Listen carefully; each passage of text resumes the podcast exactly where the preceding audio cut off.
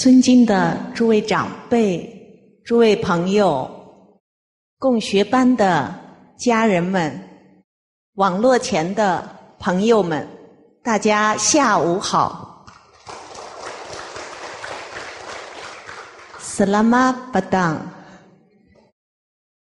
好，在座的朋友，今天我仍然是奉蔡老师之命。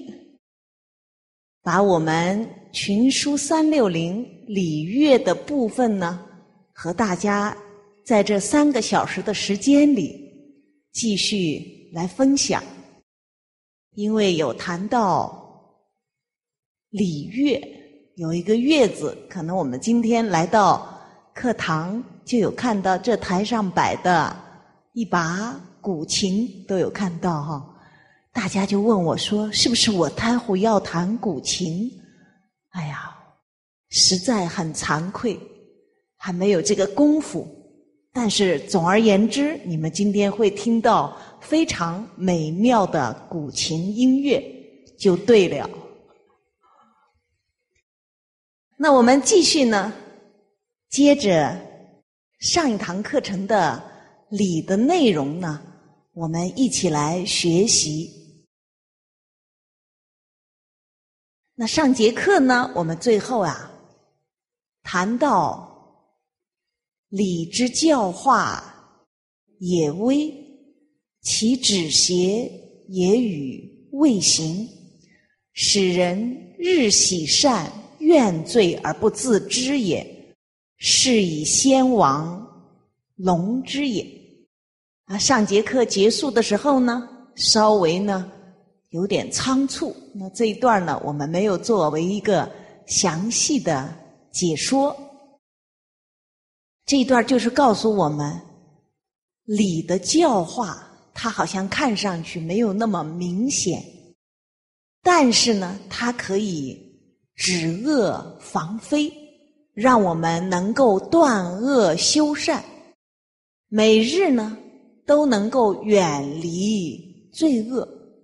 哎，人心向善，让我们在这样一个不知不觉当中呀，得到道德的熏陶和起到这样的教化作用，就好像我们口中含了一个糖果，不知不觉就化了，这是礼所能够起到的一个作用。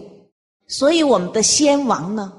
非常重视礼的教化。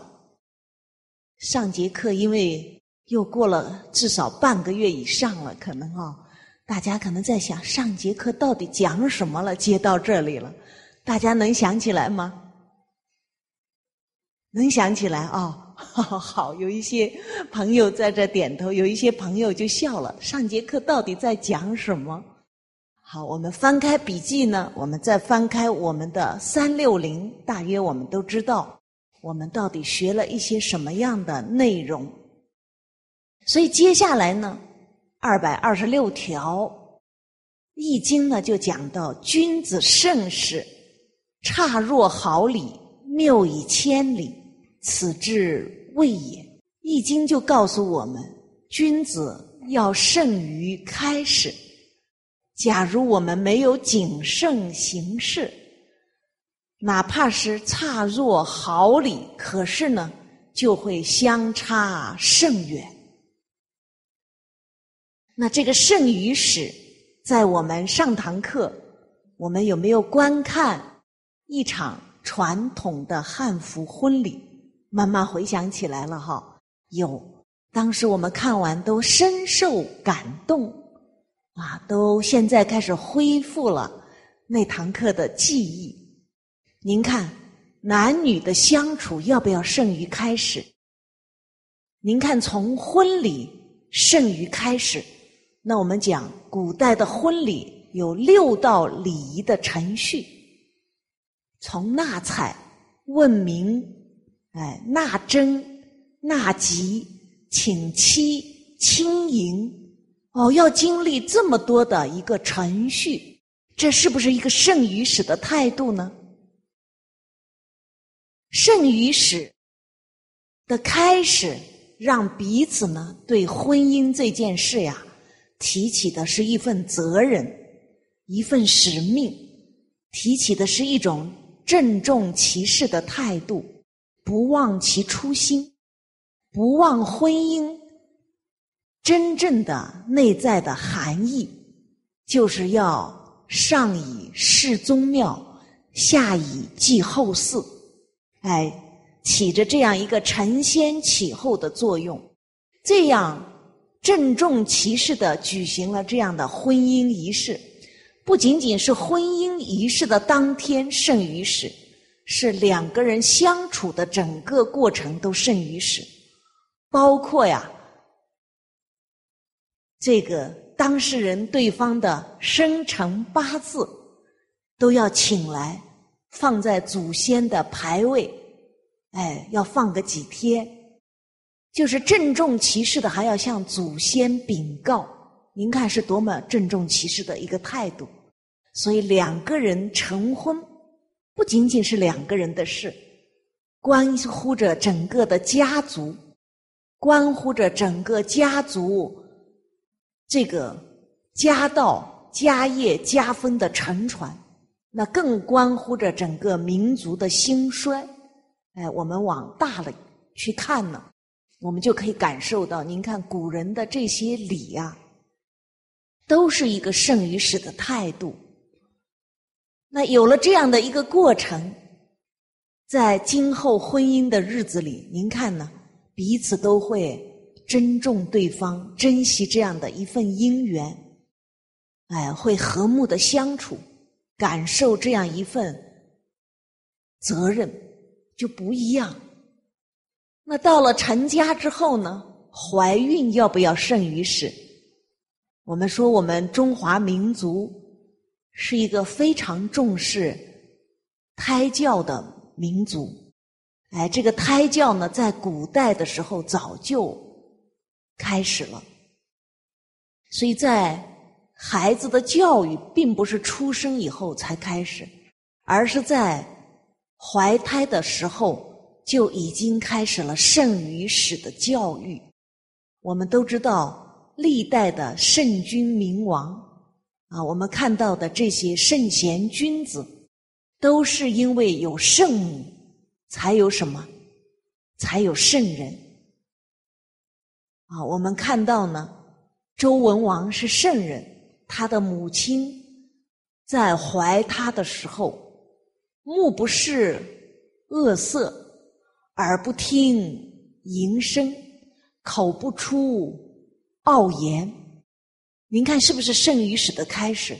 所以文王出世之后啊，哇，他的气象就和一般的孩子不一样。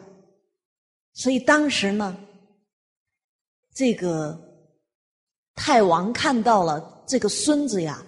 未来是可以继承王位的，可以堪当啊国家的大任重任，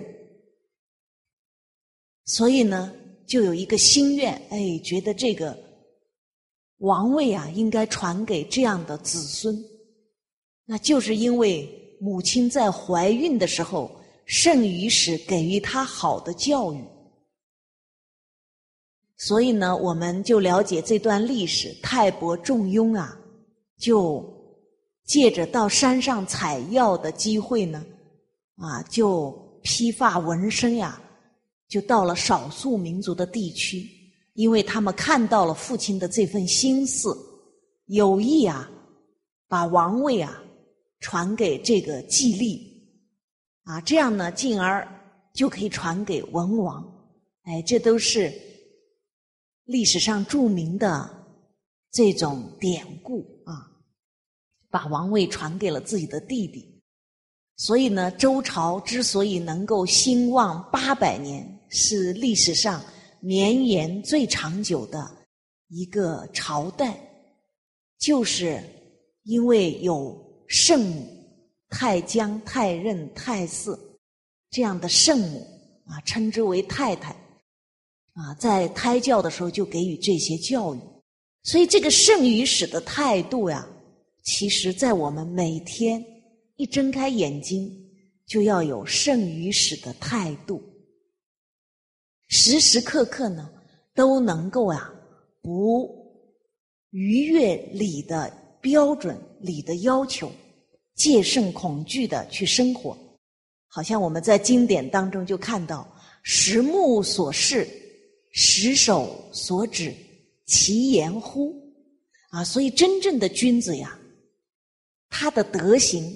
是在人们看不到他的地方呢，更加怎么样？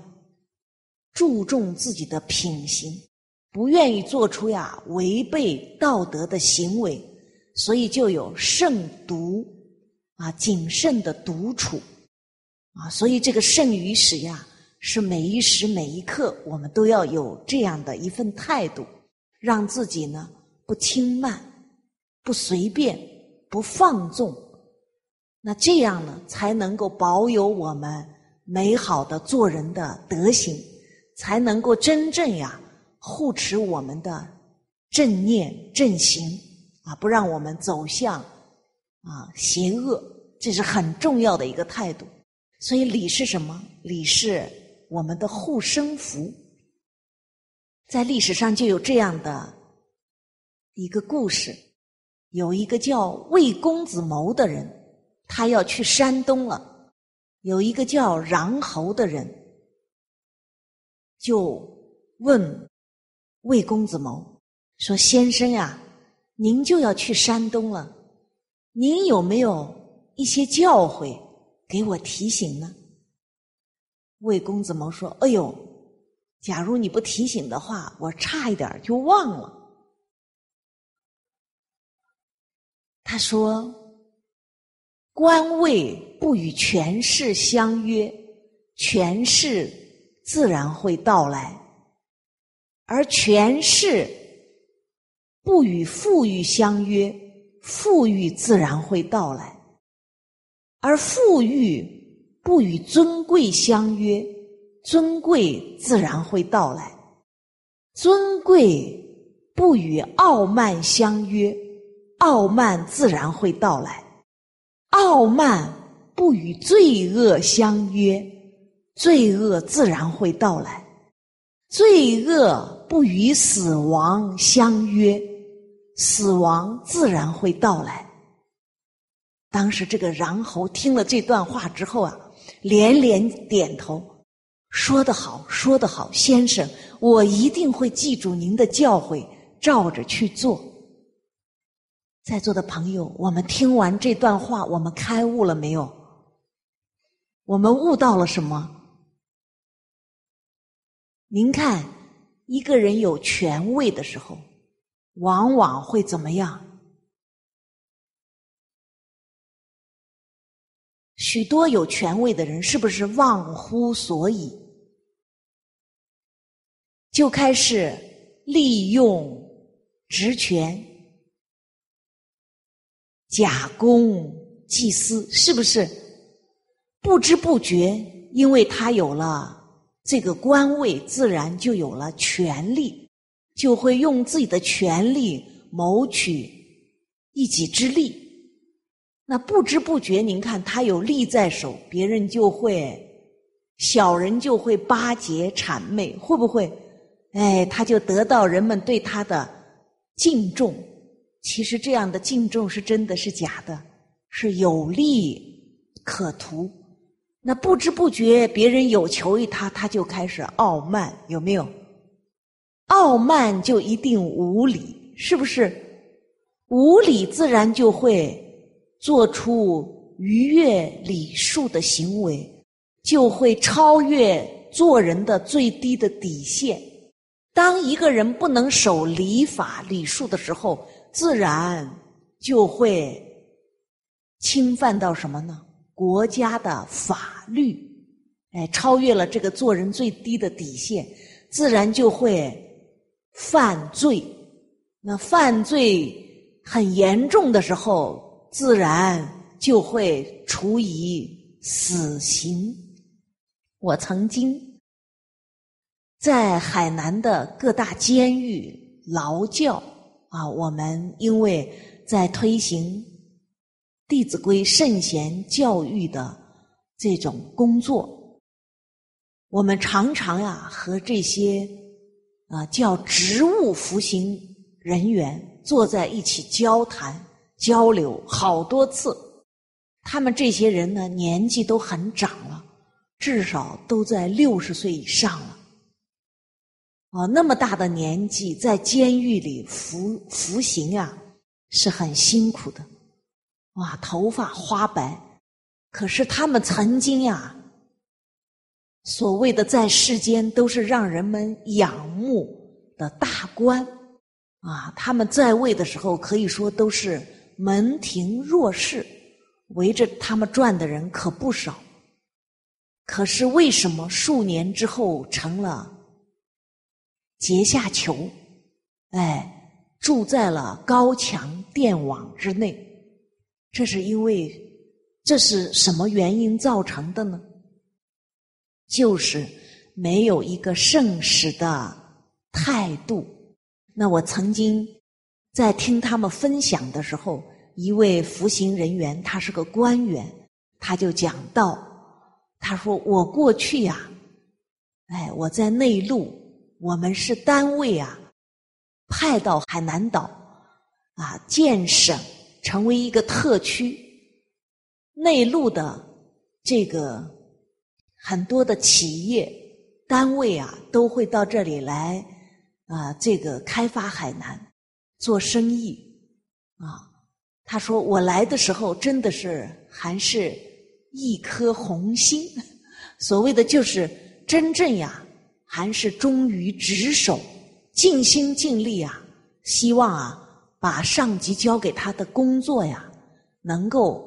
做好，因为外派千里迢迢。他说：“我呢，因为从小啊，都是一个啊，小的时候呢，就是三好学生呀，一直以来啊，都是思想品行呢，能够过得硬的，领导非常信任和重用他。可是来到了海南，哦，海南当时最热的是什么？地皮，那个地皮啊。”他们因为来的早，就有买下很多的地皮，别人就来跟他买，那他们再要卖出去，那最值钱的就是地皮。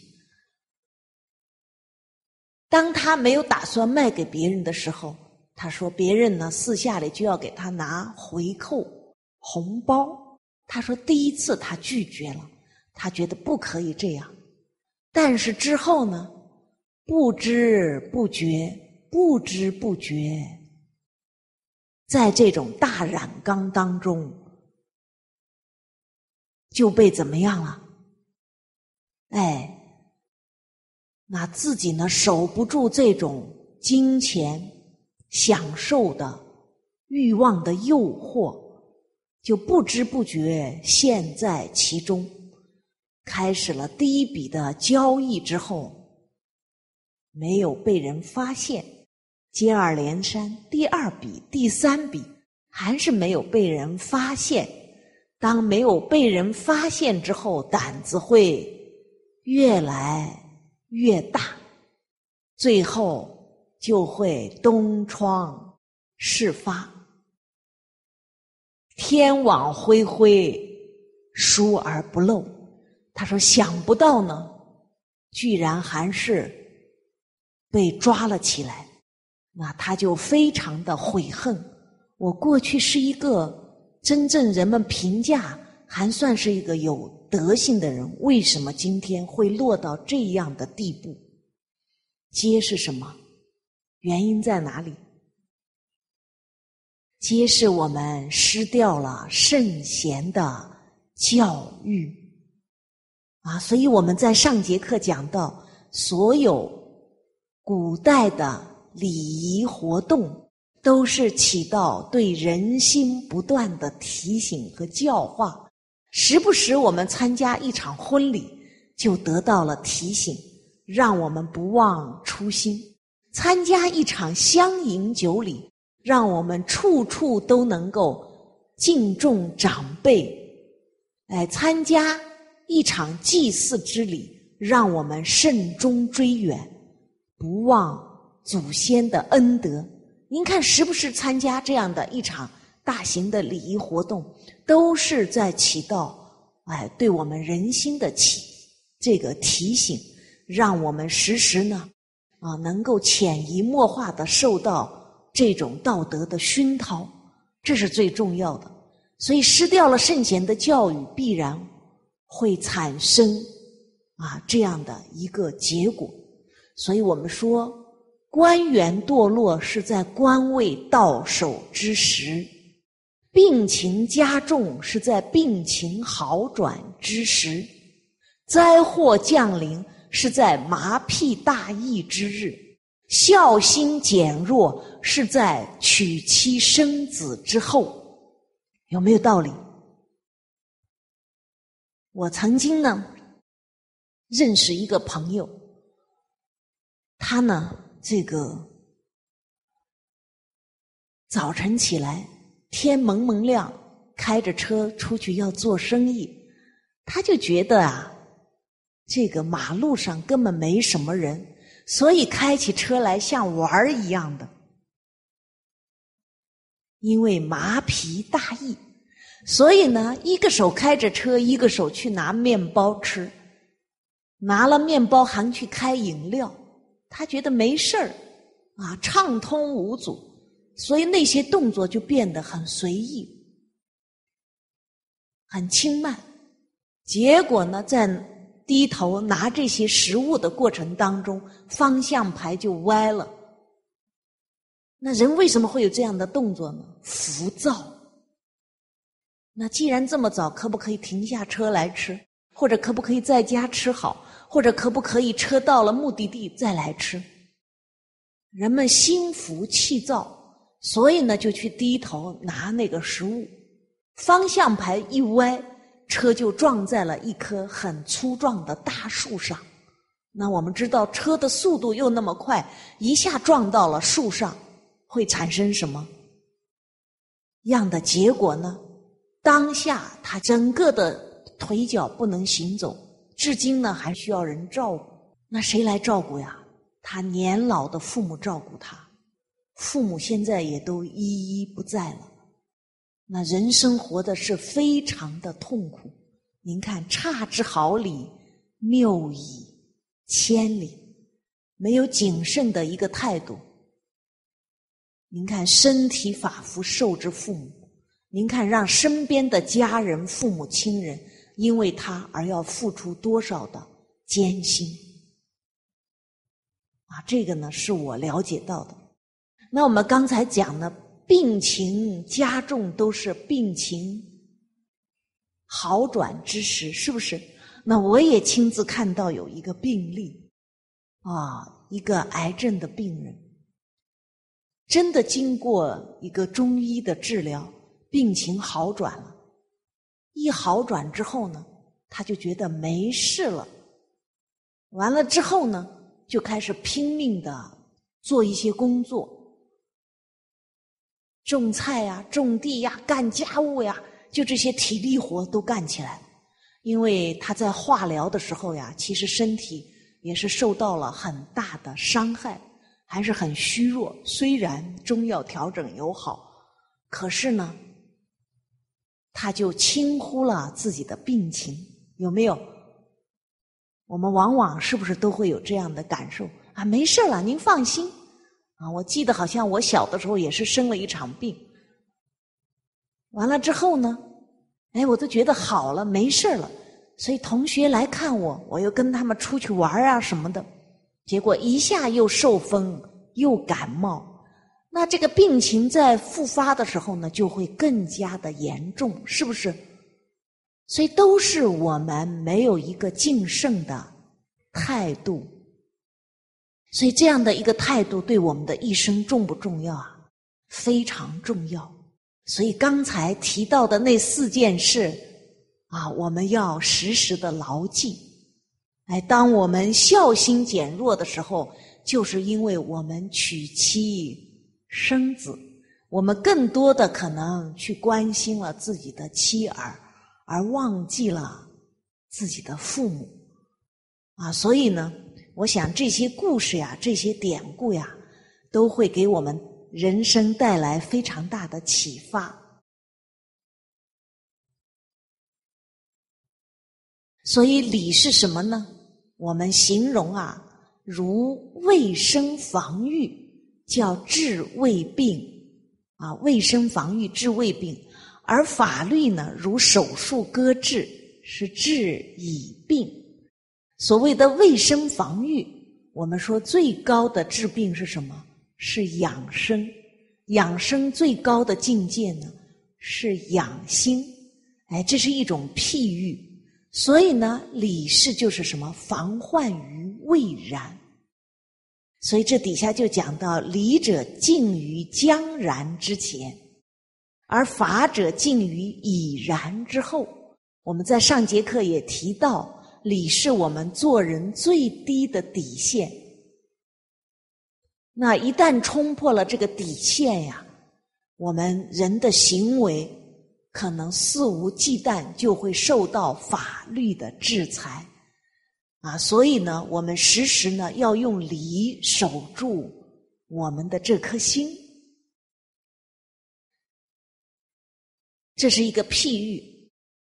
那在佛家来讲呢，叫戒律；在儒家呢，就叫礼；在今天呢，就叫科学的办事精神和方法。这样我们。比较更容易的来理解什么是礼。那佛家出家人早晚都要读诵戒律，早晨读一遍，晚上读一遍。原因在哪呢？啊，原因就是读诵戒律，早晨呢是提醒自己，我今天所有的行为都不能犯规。那这个戒律就是什么能做，什么不能做，讲得清清楚楚。那儒家呢就有礼，而儒家的这个礼呀，可以说呢，在我们中国几千年的历史当中，我们上节课讲到，从汉朝建立啊，就制定了礼乐的制度，在史书当中有礼乐制，人们的吃饭、穿衣、行住坐卧。啊，所有的生活行为都有礼的标准和规定，包括不同阶层的人应该穿什么样的衣服，啊，什么颜色，皇帝穿什么，啊，这些大臣穿什么，啊，大夫穿什么，诸侯穿什么，都有规定，啊，庶民百姓穿什么，他都有规定，那个规定呀。很细腻，很细微，人们都会遵礼而行，不逾越做人的标准，所以社会呢就会呈现非常祥和的景象。那为什么要有这样的不同呢？我们看到穿的这个衣服就能辨别他的身份地位，便于人们去行礼。哎，什么样的身份角色呢？我们就去行什么礼。所以呢，人们有章可循，有法可依，生活安定自在，因为它有标准。那么现在呢，啊，我们把它比作科学的办事精神和方法，哎，我们就比较容易理解。那这个规矩呢，在孟子当中呢，啊，《离楼篇》呢，就讲到离楼之名，公叔子之巧。不与规矩，不能成方圆。离楼是黄帝时期的一个人，他的眼睛非常明亮，百步见秋毫之末，百步之远，他能够看到鸟兽身上的毫毛。啊，我们能不能看到啊？我们的眼睛就没有那么好。那这个公叔子呢，是鲁班。他的手很巧，可是有明亮的眼睛，有很巧的手。假如不用规和矩来衡量这个物品，还是不能成就方圆的器物啊！所以，更何况我们普通的人啊！所以我们万物皆有规矩。您看桌椅板凳，有没有规矩？啊，我们生活中用的所有的物品皆有规矩而成。那师旷呢，是一个乐师，他非常的聪明，这个天性呀，就是对音乐啊很有那种天赋和敏感度。可是他有这么好的音乐的才华，仍然还要用六律来正五音，哆瑞咪嗦啦，哎。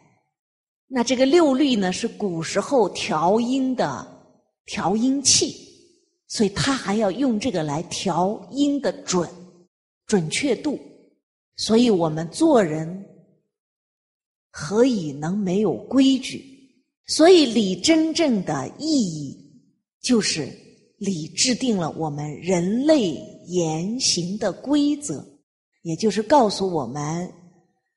我们人类的言语行为一定要有规则、有标准，那这个就是理所规定。假如没有规定，这个墨子就讲了：一人则一义，二人则二义，十人则十义。我们人类每个人的行为都会依自己的标准、自己的意识。意思呢，去行事，也就是遵循自己的需要。那这个需要是什么？可能更多的是我们自私自利的需要、好恶的需要、欲望的需要。而作为我们人生的价值观、为人的一个准绳，那每一个人都有自己活着的行为准则。请请问？人与人之间是不是会冲突、会对立？您看，今天一个家庭两口之家容不容易和睦相处呀？我们不要说三口之家，更不要说我们古时候的大家庭。那古时候的大家庭几百号、上千口人，为什么能够和睦相处？因为就是有礼、有家规。有家家风啊，有家范家道，府里德之范也，道德的规范，教人尊上训下，履行人伦规矩也。礼就是道德的规范，教导我们要能够循着伦常去行事，哎，守规矩。所以我们不要说两个人了。天天吵吵闹闹，小吵天天有，大吵三六九。原因是什么？就是没有一个共同的价值观念。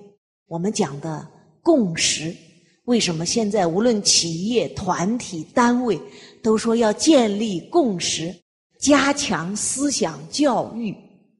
原因就在于此。如果没有达成共识，我们看到一家三口人。只是一个叫什么生活的合作所，好像有人跟我这么讲过。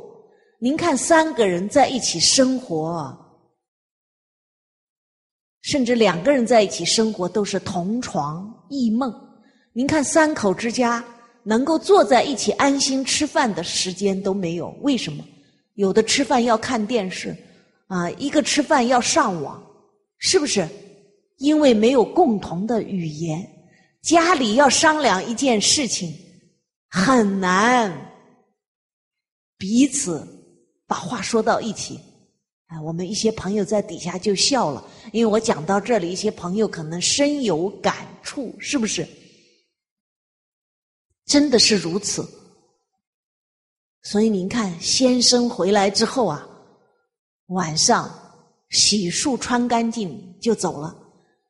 啊，早出晚归，跟家人都说不了几句话。为什么？一说出来，大家的见地都不一样，对一件事情的看法、想法、处理的方法也不一样。那不一样就吵起来了，是不是？干脆就不理不睬，随他去。所以呢，各自有各自的生活。太太也觉得很无聊，干脆怎么样？就牵着宠物去遛狗啊，孩子呢跟父母也没有话可讲，所谓的代沟、叛逆等等的名词都来了，是不是？完了就钻到自己房间上网。您看这样的生活快乐幸福吗？皆是因为失掉了做人的标准。所以呢，做人的标准在哪里呢？啊，中华文化它涵盖了儒释道三家的学问，所以呢，我们做人的基本的标准规范呢，就在这三本的经典，《弟子规》哎是儒家的。这是我们做人的根本。十这个感应篇是道家的，《十善业道经》是佛家的。那这些呢，就是我们做人的规矩规范，做人的准绳标准。假如我们失掉了这三部经典，我们就如无水之源，无根之木。所以呢，我们今天为什么要倡导三根的教育，就在于此。曾经啊，我们尊敬的释净空老教授面对几位也算是国学的大师，跟他们交流，就讲到：把《四库会要》和《弟子规》摆到天平上，孰轻孰重呢？一样重。那《弟子规》是根，那四书五经乃至四库全书是枝叶花果，那只有根生才能够叶茂，哎，这是必然的道理。求木之本者，必固其啊；求木之长者，必固其啊本也。必固其根本也。所以说呢，一个人他能够对四书五经很通达，但是《弟子规》没有落实，算不算是一个有道德学问的人呢？老人家说，还比不上那个四书五经并不通达，但他把《弟子规》完全做到的人。所以，圣贤的教育，它不是知识，不是技能，它是什么？它是智慧，啊，它是真正的让我们要去效法圣贤人的存心和行仪，哎，是要把它做到啊，要力行。所以呢，这三部经典就是理，就是我们做人的规则。所以呢，现在提倡的就是学圣贤教育，必须先把三个根扎好。那这些规则是不是圣贤人自己杜撰的呢？不是的，啊，我们看到这些经典朗朗上口，是不是圣贤人他们自己平心来撰写出来的呢？不是的，他们是效法天地之德。所以这些经典是圣言量，是圣贤人的言行啊，还有身教的写照啊，所以是言教身教的啊体现啊，所以呢啊，它不是人们杜撰出来的，是我们古圣先贤几千年。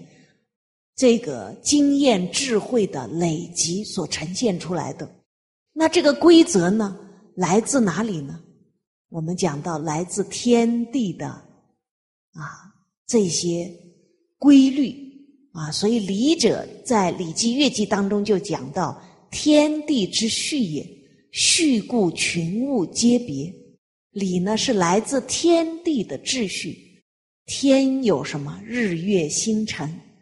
啊，这个我们看到这个日月星辰呀，您看呀，也是运行不悖。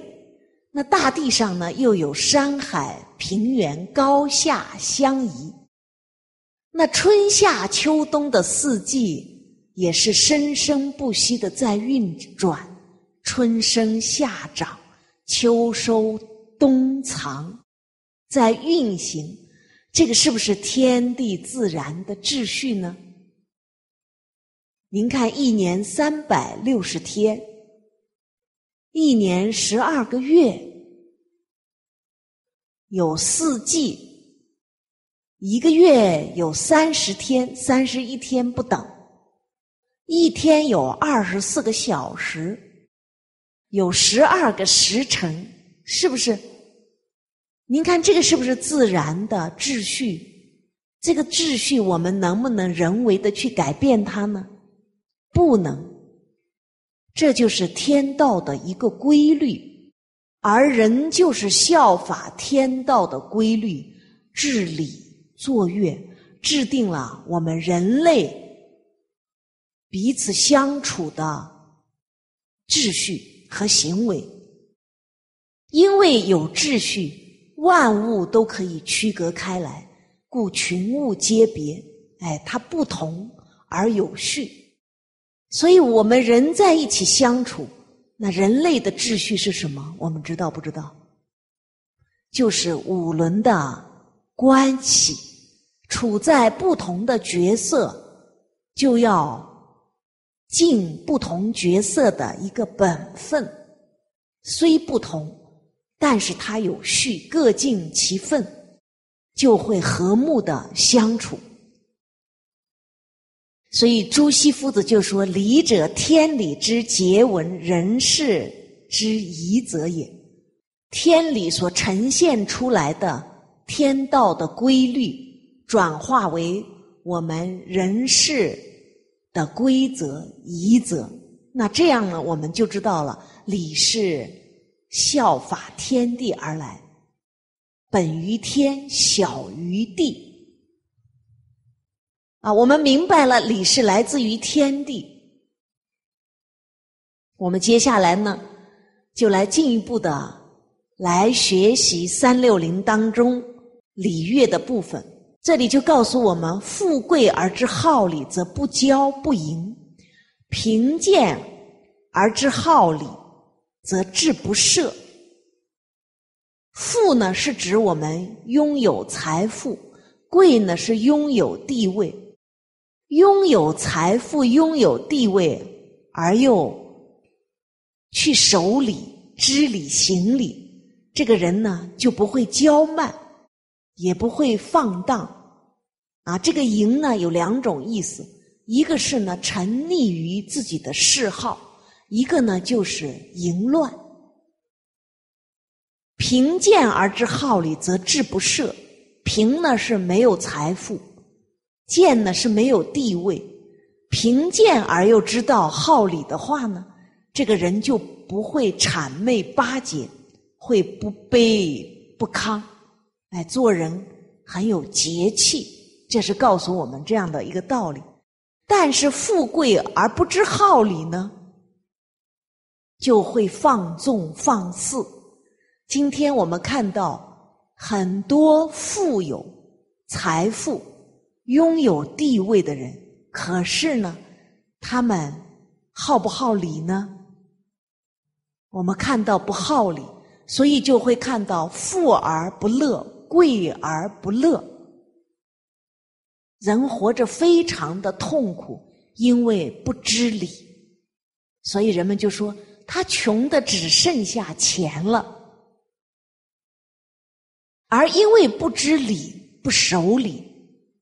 这个财富呀，挥霍的很快，福报很快就会用完，所以呢，叫富不过三代，啊，富不过两代，富不过一代，啊，现在就有很多的课程要教这些所谓的富二代、富三代，是不是让他们如何守住财富？可是呢，如果没有圣贤的教育呀，的确呀，都会让这些败家子呀一夜挥霍完毕啊！这样的例子非常之多。那在历史上也有这样的一个故事，这个鲁哀公有一次就问孔老夫子说：“听说呀，有人得了这个健忘症，说搬家的时候呀，居然把自己的妻子忘带走了。说真的有这么回事吗？”孔老夫子说：“哦，这还不算是最健忘的人。”说最健忘的人呀，就是把自己都忘记的人。这个鲁哀公一听很好奇，说：“真的吗？还有这样的事儿吗？啊，讲来让我听听看。”结果孔老夫子说：“夏桀，您看，贵为天子，富有四海，可是呢，他不行仁德，胡作非为。”荒淫无度，最后怎么样？被商汤流放，下场好不好？不好。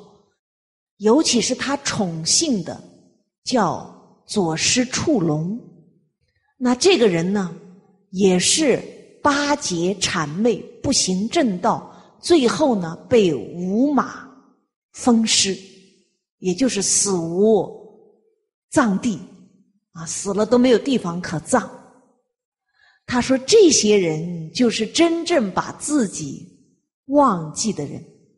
您看，富富是富有天下，贵是贵为天子，最富最贵的贵的人，因为把自己忘了。所谓的把自己忘了，就是不修仁德，就是不自爱。那我们今天没有修养德行。”完善自己的道德，其实就是不自爱。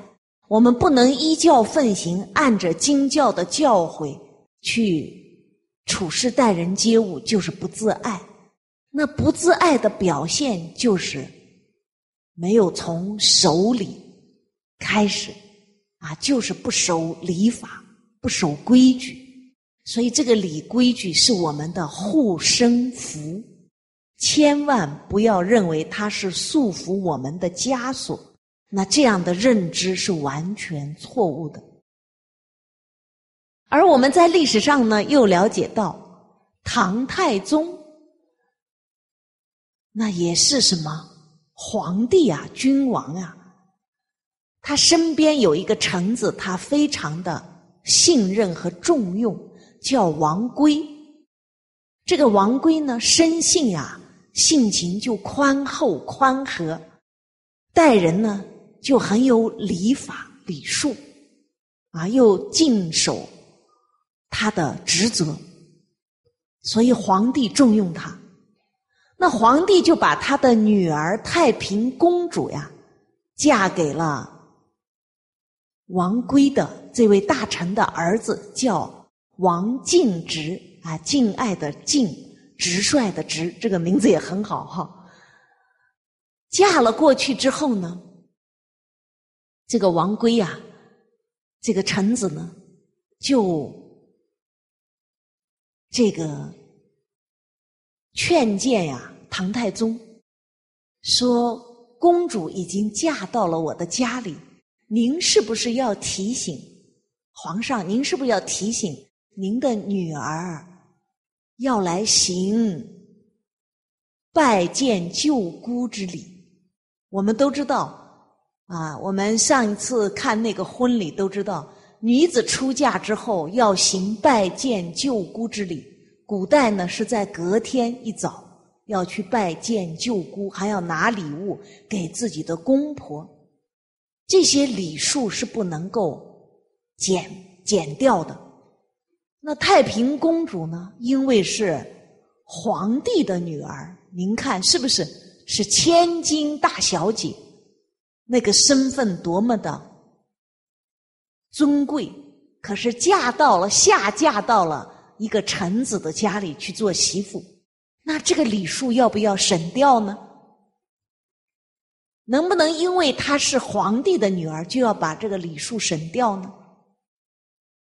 那这个时候呢，王圭呢就马上提醒、劝谏皇帝，说这样一来的话呢，就会给我们这个国家留下一段佳话，哎，让人民看到皇帝的女儿下嫁到一个普通的臣子家，仍然不失掉这些礼的规矩。哦，那人民一定会怎么样？更加的崇敬君王，是不是？感受到君王对自己儿女的教育也是如此的严格啊，如此的待人有一颗平等的心啊，没有那种居高临下的态度，没有那种娇慢的态度。这么一提醒之后呢，皇帝果真呀去提醒了太平公主。那太平公主呢，就来见王圭这位公公，行了洗手敬十礼。哦，我们想想看，这样的一段佳话，自然会在整个社会国家当中传开来，是不是？啊，人们对这个。国家呀，国君呀，更加的有信心。您看呀，这些很小细微的动作呀，您看都会影响到民心。那这也是教育。所以孔子说：“上好礼，则民莫敢不敬。”在上位的人知道好礼，那底下的人自然没有敢造次的。啊，我们常常讲到，上有好者，下必甚焉。那么在上位的有不好的嗜好，在下位的人自然会见机行事，巴结谄媚。那他们的行为就会可能比在上位的人所做出的行为更加的过分。而在上位的人，您看呢？守礼知礼。下位的人自然会效法他们的行仪啊，所以这里讲，故君子敬而无失，与人恭而有礼啊。我们知道这是《论语》当中的一段话：“四海之内皆兄弟也，伦常日用之间，在五伦关系相处的过程中，无时无地啊。”不利于礼，所以我们无时无地啊，不要守，不能不去守住这些礼节、礼貌、礼数啊，懂得这些应对进退的分寸和尺度，哎，不失我们做人的风范。没有礼，就不要去做事儿啊，非礼勿行也。那接下来这里又讲到呢，君子有礼则外邪而内无怨。一个真正的君子，他有礼的话呢，自然而然，他与人们相处的关系就非常的和谐美满，而内心呢又无怨恨。那这个有礼呢，就是在五伦关系相处的过程当中呢。能够守住自己的本分，我们每个人呢都拥有，基本上啊，有些人这五者的身份都具备。我们为人君，我们在一个单位可能在做领导，我们可能又为人父，我们又做父亲在家庭，我们又可能做一个臣子。我们虽然做领导，还有比我们高的领导。那我们的父母健在，我们就为人子啊；我们成家呢，我们又为人妻、为人啊夫。哎，这个角色都有。那我们家里又有兄弟姐妹，有哥哥姐姐、弟弟妹妹，为人兄、为人弟啊。我们与人相处，您看，为人朋友。在这五种不同的关系当中，我们都能够守住我们应尽的本本分，不断的要去转换这种角色，人与人的关系就会和睦相处。那曾经我们听蔡老师讲过一个故事，一个大老板很有钱，因为他做董事长，所以回到家里来，他做儿子，他不懂得转变角色。所以，对父母、兄弟姐妹也是怎么发号施令，那个口气呀，就是官气很浓很重。学了圣贤教育，有一天说：“妈，我来给你洗脚。”就去打洗脚水，要给母亲洗。母亲吓坏了：“你千万不要给我洗，我怎么敢让一个董事长给我洗脚？”所以，这个儿子在母亲的眼中是什么？是董事长，不是儿子，所以非常的惧怕他，是不是？哎，我们看到一些女官员，哇，这个女官员，我们看到一些很有大男人的豪气啊，在单位领导一方，讲起话来，是不是？一声令号，大家都听他的。结果回到家里，领导先生也是如此，不能够转换成女性的。那份柔和温柔，哎，没有呢，敬妻子的那个本分。您看那个先生呀，都会很弱，是不是？都会很自卑，身体也弱。哦，我就有看到，啊，这个呢，就是天地颠倒啊。所以呢，我们就是要在五伦关系当中啊，来行道、行礼。上则优次有加，下则鞠躬尽瘁，礼行于君臣也。上位的人呀，就要体恤他的员工、他的臣子，啊，自然去体恤关怀。下位的人呢，尽忠职守。您看这两者的关系就和睦。啊，定省温静，出故反面，礼行于父子也。我们做儿女的这些有没有天天做？冬温而夏静，啊，晨昏而定省，出故出必故，反必面，都在《弟子规》里。我们做儿女的跟父母生活在一起，有没有做到？哎，这就是我们啊父子之礼，外内为正，和而有别，礼行于夫妇也。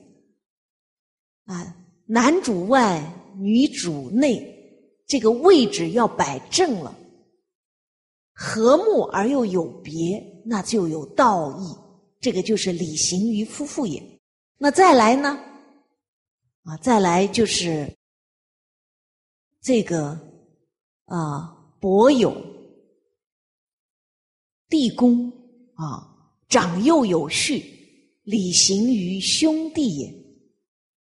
您看呢？做兄长的爱护自己的弟弟妹妹，做弟弟的妹妹时时刻刻一颗恭敬的心呀，对待自己的哥哥姐姐，这是兄弟之礼。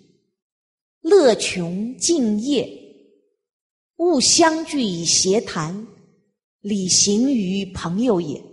也就是朋友在一起相处呢，要彼此的提醒、帮助，不要在一起。闲聊说这些对对方没有帮助的话，您看现在人们坐在一起聚在一起就是调侃啊，完了以后呢就是就是这个戏论有没有啊？或者就是讲这些市井气的话、黄色的不好的这些笑话，你看朋友相处，那你看都是污染。这就没有尽朋友的道义，所以一个真正的君子呢，能在这五伦当中呀，啊，处处能够尽守自己的本分，那人际关系就是一片祥和，那内心又无怨，所以呢，礼以沉静为体，沉静是他的本体，以威仪为用，这个威仪就是我们叫落地功臣。就是实用。我们说礼仪三百，威仪三千，细行的威仪就有三千，这是一个表法的数字。好像《弟子规》有这么多条，三百六十句。实际上呢，可能我们生活中的细行远远超过《弟子规》的内容啊。把《弟子规》展开细行的话呢，那就是可能三千的威仪。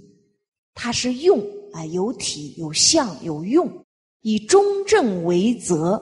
那这个中正就是不偏不邪啊，恰到好处。那就是什么？以道义为准绳，行礼要以道义、尊中正呢为准绳。礼之用，和为贵。这是他的原则，以谦让为主。那我们学礼之人呢，就是处处谦让。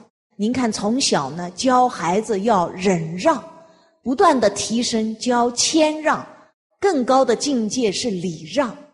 那我们古代的士人、读书人，真正的君子，他是与人无求，与人无争，与世无求，以食让幼，有好的食物让给幼者，以安让长，能够让一个人安稳的都让给长辈，啊，以位让贤，把这个位置让给贤人，不去争。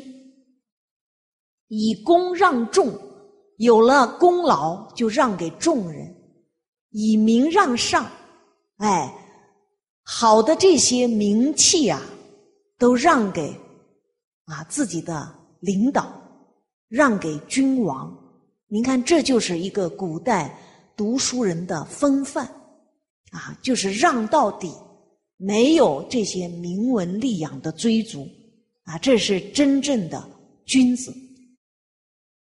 那我们在三六零当中呢，最后的啊礼的部分呢啊，就是这个二百三十三条：既不欲速，速则烦，烦则不敬；既不欲疏，疏则怠，怠则忘。也就是祭祀呀，不可以太繁琐频繁。假如繁琐频繁的话呢，人就会厌烦，生厌烦的心。那生了厌烦的心，再去行礼就会不恭敬。那礼呢？这个祭祀呢，又不可以太舒缓，就是太少。那少的话呢，人就会懈怠，懈怠了之后呢，就会忘记祖先的恩德。所以这个祭祀之礼啊，要恰到好处。所以我们在读《孝经》的时候，就有春秋祭祀，以时思之。您看，在春天要去祭祀，为什么呢？春天万物复苏的时候，人们思念自己的亲人呀，就希望啊，自己的亲人在春天万物生长的时候，还能够再怎么样，再复苏，再回到自己的身边。哎，这些都是孝子的心愿。所以在春天的时候去祭祀呢，我们看在清明的时候去祭祀。都是表达呀，我们这种思念亲人的一份情感。那这个情感借由祭祀呢，啊，而去充分的体现。秋天的时候，一个真正的孝子到了秋天呀，我们说冬温夏静，秋天他就要给父母去换厚的被子，房间的取暖他都要去准备。所以他这些行为呢，季节变化他一定要去做。可是当亲人。离开了他，到了秋天到来，他要做这些事情的时候，亲人已经不见了，不在世了。那他要表达这种感情，也是借由祭祀的礼仪来舒缓自己内心的这份思念的情感。所以每一个礼，它的背后都有深刻的内涵。而中国的古代并没有历史教育的名称。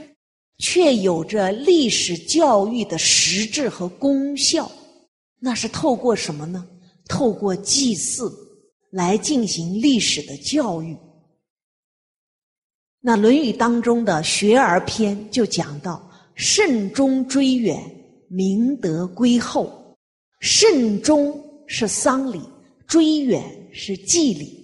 假如一个社会、一个国家重视丧礼祭礼，民风就会淳朴，人心会厚道。那丧礼呢，是为了表达呀，是为了追悼啊，刚刚往生的啊亡者啊，是为了追悼啊这种亡者而设立的礼制，就是丧礼。那祭礼呢，是我们缅怀、追思呢祖先的恩德而治。那这些礼的目的、意义、形式不同。但是都是基于一份真挚而深刻的孝思。当我们对已经远去的祖先亲人能够保有这样一个忠贞不渝的感情，想来对眼前的父母亲人哪有不孝敬的？哪有不去珍重这份感情的呢？您看，这就是什么慎终追远的历史的教育意义。而在宗庙进行祭祀的过程当中，这个礼仪非常的庄重隆重。在这种庄严肃穆的祭祀礼仪的过程中，在那样的仪式之下呀，人们都会痛哭流涕，都会感念祖先的恩德。那对内心呀，都是一个非常好的一个教化啊。洗刷我们的心灵污垢啊！因为这个片子呀太长，要四十分钟啊，今天呢就没有机会放给大家。那其实，在这个过程当中，我们说古代的诗礼乐是一体，那自然而然呀就会唱诵《诗经》里的赞美诗。那这个《诗经》里的赞美诗都是歌颂。我们祖先筚路蓝缕的艰艰辛创业的那种付出的美德，那这些赞美诗唱给谁听的？唱给孩子们听的，唱给后代子孙听的。他们在听这些赞美诗的过程当中，就对祖先的历史有了深刻的了解，在了解的当下呀，升起了一一种对。祖先的崇敬、感恩之心，哎，这个心呀升起来了。那这个心升起来，就等于是把过去和现在啊连在了一起，像一串珠子，哎，珠子散在那里，把这个线穿起来，这个珠子就完整了，就不会是散乱的。把这种真挚的感情呀延伸到几代人以前。您看，当把这种情感延伸到几代人以前的时候，人们更加的会珍重和笃厚现代亲族亲族当中呀，家庭当中人与人的感情的维系。那他知道过去更加呀什么珍惜现在所拥有的。那这个就是也是什么慎终追远的活泼的。生命的历史教育，您看就起到了历史的教育意义。而这个过程当中呢，每一个后代晚辈才会感受到，原来我就是历史的延续，我就是祖先的延续。所以，我们既然承接了祖先千年来积累下来的财富，无论是物质的、精神的。都承接在我们的手中，交到了我们的手中，尤其是文化的遗产，我们怎能不维护它、珍惜它，进而传递它、发扬它？更不能让祖先遗留下来的这个遗产文化呀，在我们的手中呀葬送掉。所以呢？在这种承先启后、继往开来的一份责任感当中呀，他就体会到了生命的价值和意义。那体会到这份价值意义之后啊，自然会建立起自我人生努力的方向和目标。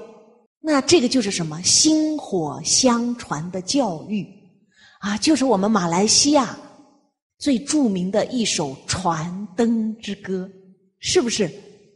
这就是薪火相传的教育。所以，人有了这样的使命感、责任感，他还会失控吗？他还会迷茫吗？他还会自杀吗？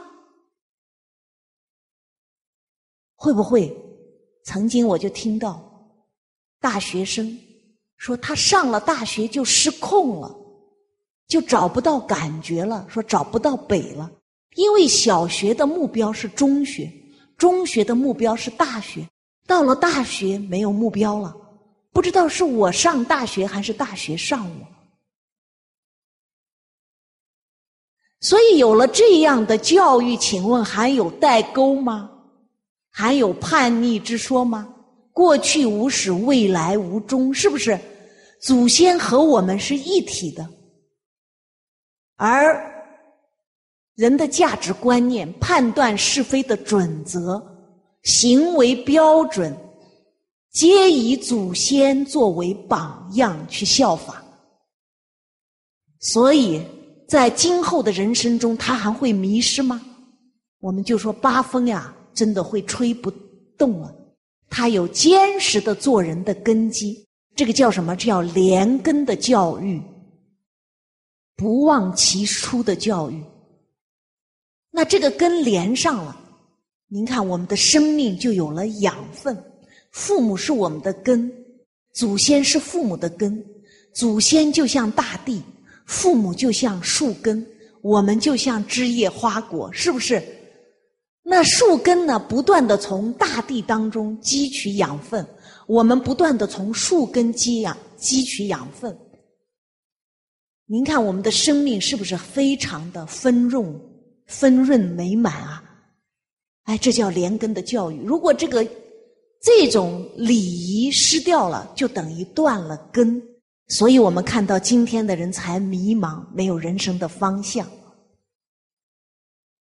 哦，当我了解到中国古代的这些教育啊，真是充满了智慧。啊，让我们真的是非常的赞叹，我们的祖先太了不起了。你们听这一段有没有觉得很了不起啊？你们觉得了不起，要有点掌声，我们才能够继续。真的让我们更加仰慕和敬重我们的祖先，是不是？所以今天我们最严重的问题就是丧失了民族的自自信心，是因为我们。失掉了祖先的教诲，失掉了这些礼，这些教育没有了，所以就断了。所以呢，这个儒呢是一个单人旁一个需要的需，没有礼就没有儒家的文化。我们要了解，所以礼多么重要啊！在儒家文化当中占据着什么样的位置？所以我们不可以轻忽。我们今天需要礼，就如同需要阳光、水分、空气。啊，这个需要这个碳水化合物、蛋白质，而我们的精神世界呀，无时无刻不能离开礼。道也者，须臾不可离也。啊，那再接下来呢，是我们要了解的是礼的本质。啊，我本来呢，在这一堂课呀。特别希望呢，这个我们就能听到古琴。结果我这个时间还是没掌控好，我们放到下堂课的第一堂课来赏乐，好不好？欣赏美妙的古琴音乐。那本来这一段里的本质呀，我想呢，过去啊我们都讲过多次。那现在还有点时间呢，我们大约呢，啊啊，再可以。呃，复习一下，那礼的本质呀，就是曲礼一开端讲到的无不敬，对人要尊重，对物要爱惜，对事要礼敬。我们在上堂课讲了，一个人失掉了恭敬心，就是孔老夫子圣贤人来教我们也没有用。所以静呢是德之所具，德挥动于内，礼发诸外。内在有德，外在就会体现出对一切人的敬。所以在曲里一开端又讲到：“言若思，安定慈，安民哉。”言若思是一个敬者之貌也。若思呢，就是若有所思。一个人的容貌时刻都体现出一种什么威严？我就看到我们尊敬的释净空老教授。您看，看到他啊，非常的亲切亲和，但又非常的有威仪啊。包括那我们跟随蔡老师多年啊，他时刻呀，这个面部的表情都呈现出的是一种啊庄重啊，没有随便嬉笑啊、乱开玩笑呀那种表情没有的。都是时事呀，有一种戒慎的态度，这是我感受到的。那这个安定词叫敬者之言，也是一个真正这个礼敬恭敬的人呀，无所不敬的人，他非常注重自己的言语，啊，自己的言语不会去造次，不会随便所说的话呀，都是能够带给别人利益的言语，啊。柔和的言语，啊，绝不会说出的话呀，是能够污染人心的，甚至挑拨是非的，啊，不善的言语不会讲。一个人有言若思、安定慈的这种言行举止举止的话，自然而然安民哉。那它起到的效果呢，就是跟随他的人心都会安下来。这个呢，是在啊《礼记曲礼》当中的一段经文，告诉我们的道理。那所以在《孝经》当中就讲到，礼的本质就是镜子，礼的形仪，我们说威仪三千，而永恒不变的就是一个镜子。礼在整个历史的长河当中有增有减，但它的本质是超越时空。永远不变。那这个不变所体现的呢？这个敬呢，就是自卑尊人，就是自己卑下而礼敬他人，缩小自己，放大他人。这是我们古圣先贤的教诲，和我们今天呀许多的价值观念啊，我们看到呢是不一样的。今天恰巧一些观念是要自尊卑人，妄自尊大。啊，看不起人，瞧不起人，那是不一样的。可是两种不同的人生态度，哪一种人生态度会让我们和睦相处呢？一定是自卑而尊人的态度，会让我们的人际关系啊会更和睦。那尊敬别人呢，其实就是善待自己；尊敬别人就是自爱。因为我们懂得尊敬别人，自然别人会回馈于我们礼敬，啊，这是必然的道理。那我们在监狱啊，监狱里头呢，我们有看到啊，这个服刑人员啊，他们一开始呀都很无理，他们犯了罪，犯了国法，可是呢，他们不知道悔罪认罪。还觉得是自己的运气不好。假如运气好一点，就不可能被抓了起来。所以他们常常切磋的是犯罪的技能。所以在没有接受《弟子规》的教育以前，他们跟父母呀打电话，不是要钱就是要物，对父母呀很凶恶。一些服刑人员。可是学了《弟子规》，他们才明白了做人的道理，啊，比方说一个服刑人员，他给家里打电话，一打去之后呢，父亲接了电话，他说：“爸爸您好。”爸爸说：“你打错电话了。”就把电话扣了，因为他们打电话，警官要监听，警官立即又拨通说：“没有打错，是你儿子打来的。”那他的父母呀吓坏了，哇，在监狱，我的儿子变了另一个人。原来打来电话，连父母都不会称呼，一弄就把电话甩了，不给送物，不给送钱，啊，他们还要要烟呀这些东西。学了《弟子规》，改变了，所以呢，我们在现场啊，也训练他们彼此的鞠躬。刚开始，一些服刑人员也低不下头，就是那些做官的职务服刑人员，他们因为做官在社会上做久了，都是高高在上，那个习气改不了。完了，有两个当时呢不肯低头，人家都鞠躬，他不肯低头。他煎不煎熬啊？他的内心很煎熬，因为礼本乎天性。礼是我们性德中本有的，凡是我们随顺习气的，其实我们的内心都很挣扎。凡是随顺本性的行为，都会让我们快乐，所以他很挣扎，被习气牵着鼻子走。最后呢，透过长时间的教化，他们终于愿意低头认罪。所以你看，当他们能够鞠躬的时候，甚至他们的亲人来。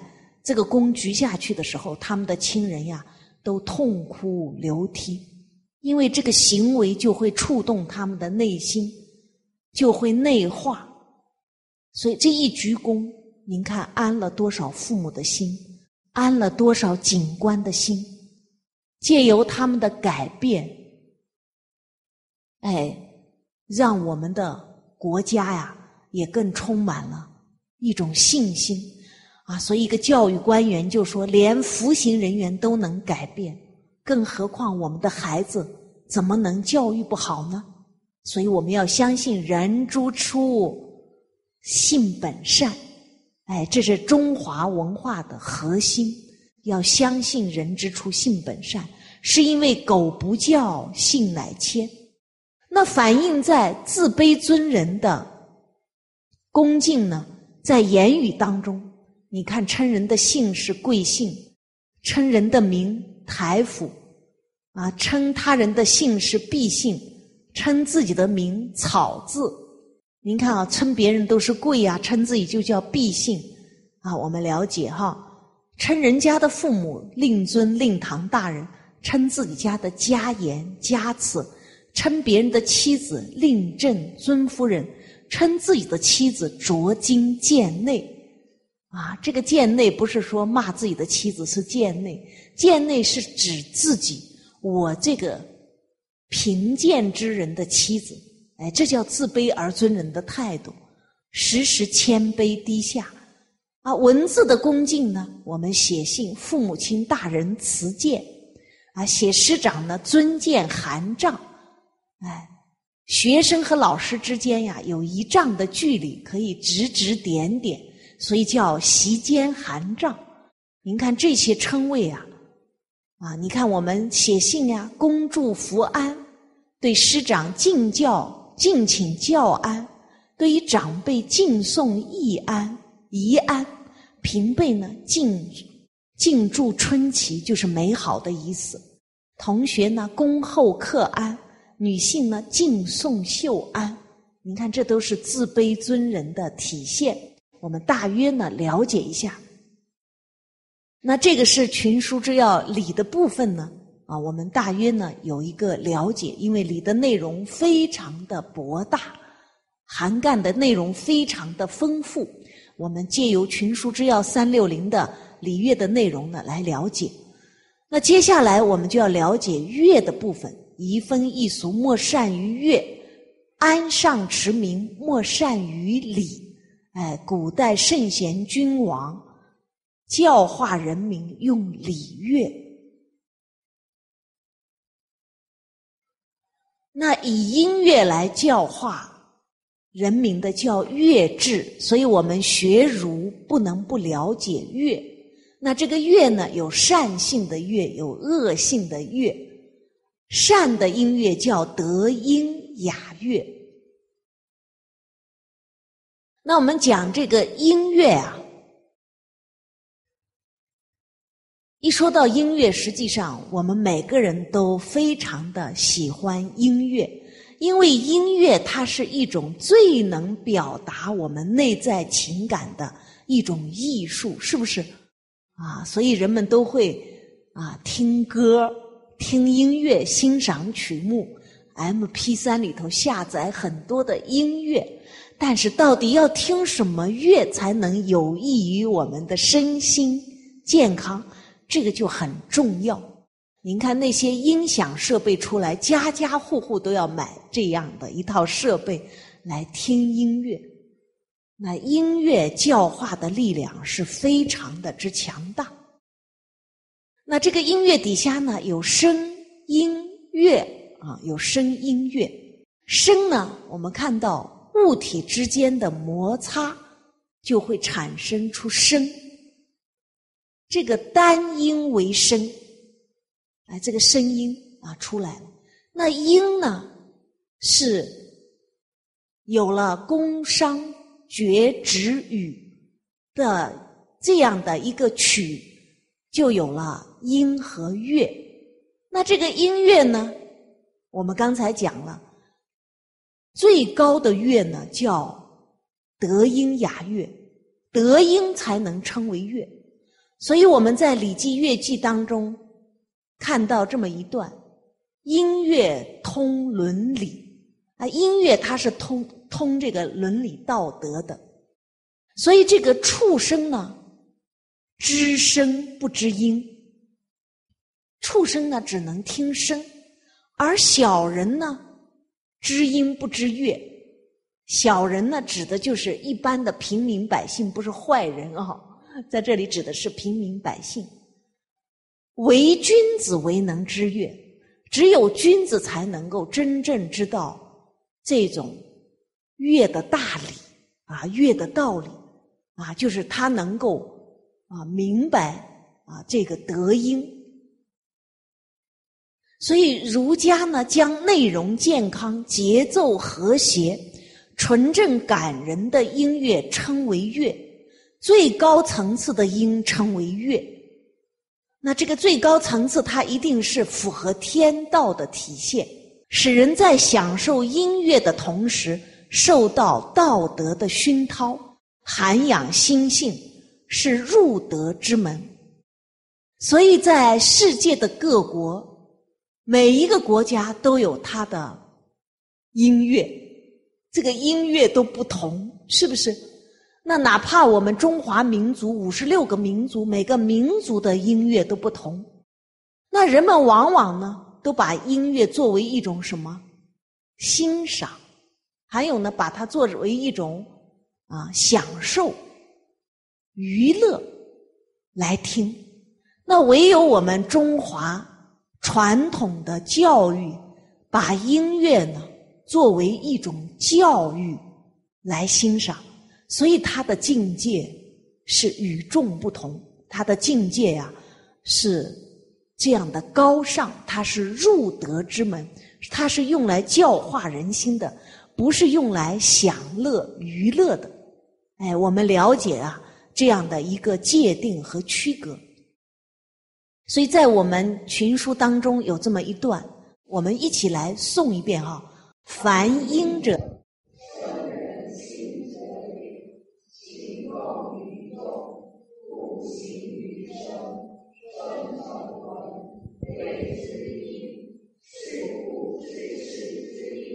安以乐，其正和；乱世之音，怨以怒，其正乖；亡国之音，哀以思，其民困。音是怎么来的呀？音是我们感于外物，而内在起了情感。那我们的这个情感呢，就是我们内在的心声世界。那情动于中，有了这份情感，比方说，我们见到悲的事情，亲人离开了我们，我们有悲的感情，啊，我们自然的表达出来就是悲的状态。高兴的事，我们就会有高兴的情感，是不是？忧思就会有忧的情感。那有这些情感呢，一定要通过一些方式来把它表达。那通过音乐的方式呢，生成文就是谱成了曲目。您看，欢快的音乐，我们一听就会快乐；啊，悲哀的音乐，我们一听就会很沉重。那形成了这种旋律，啊，音乐呢谓之音。所以治世之音呢，安以乐。啊，真正呢，这个音乐啊是通。啊，正式的，在治世盛世的时候啊，音乐让人听了就会让人安和、愉快、快乐。那因为他的政治呀，我们叫政通人和啊，社会这个非常的安定。乱世的音乐啊，在乱世的时候所呈现的音乐，就会让人内心起怨恨，产生愤怒的情感。那因为他的政治。背离天道人心，自然他乖戾。那所以呢，这个呢，人们就会怨恨亡国之音哀以思。那如果是亡国时代的音乐呢，人们就会这个这个非常的哀愁，非常的愁思，很痛苦、哀伤、痛苦。所以呢，其民困，人民呢就会非常的痛苦、贫困。啊，处在这样一个啊穷困当中啊，所以呢，音乐啊，它确实呢能够表达一个时代的国情政治。那我们光是这么说呀，我们很难感受。那古时候呢，我们说啊，听乐啊，我们说弹琴，这个琴指的就是古琴。所以君子呀都要学琴啊，我们说礼乐射御书数啊，所以这个都要学习这个六艺。这个琴呢啊，这个乐就指的要学古琴啊。我们都知道这个圣贤君子读书人都要学琴。那这个琴呀，其实也是有着非常深厚的内涵，不是说我们看到这样一个琴，它很普通。它有很丰富的内涵，它有很深的人生的哲理，哦，它有这个天地的一个道理在其中，啊，因为音乐呢是来自天地，那圣人治理作乐呢也是来效法天地，所以这里的学问很深厚。那我们要去感受呢，我们要亲自的来听一下才能感受。我们都知道，孔老夫子曾经弹琴啊，一首曲子呀，弹三月不知肉味，三个月都不知道肉是什么味道啊。那弹文王操呀，他不知道弹的是文王操，哇，一直深入的去弹，去体会这首曲子所反映的内涵是什么。最后他悟出来了，他觉得这首曲子一定是文王所弹，不是文王弹不出这样的曲目来。哦，他就感受到文王的高大，文王的德行，文王的胸怀。从《文王操》这首曲子呀，感受到了这是文王所作。那待会儿呢，啊，我们来下节课，我们休息之后呢，我们就来欣赏古琴的一首曲目，看看我们能不能感受出这个曲目所呈现的一个内涵。啊，因为古琴是我们不容易见到的。平日里也是很难去欣赏的，因为这种教育断的时间太久，所以它不能成为一个普及的教育。但是当我们听了，我们就要立志呀，让我们的后代子孙呀，啊，要把这个这个音乐呀承传下来，古乐呀承传下来，啊，真的要恢复乐教，这是我们的责任和使命。好，那我们这堂课先到这里。啊，我们过一会儿啊，再来欣赏优美的古琴。好，谢谢大家。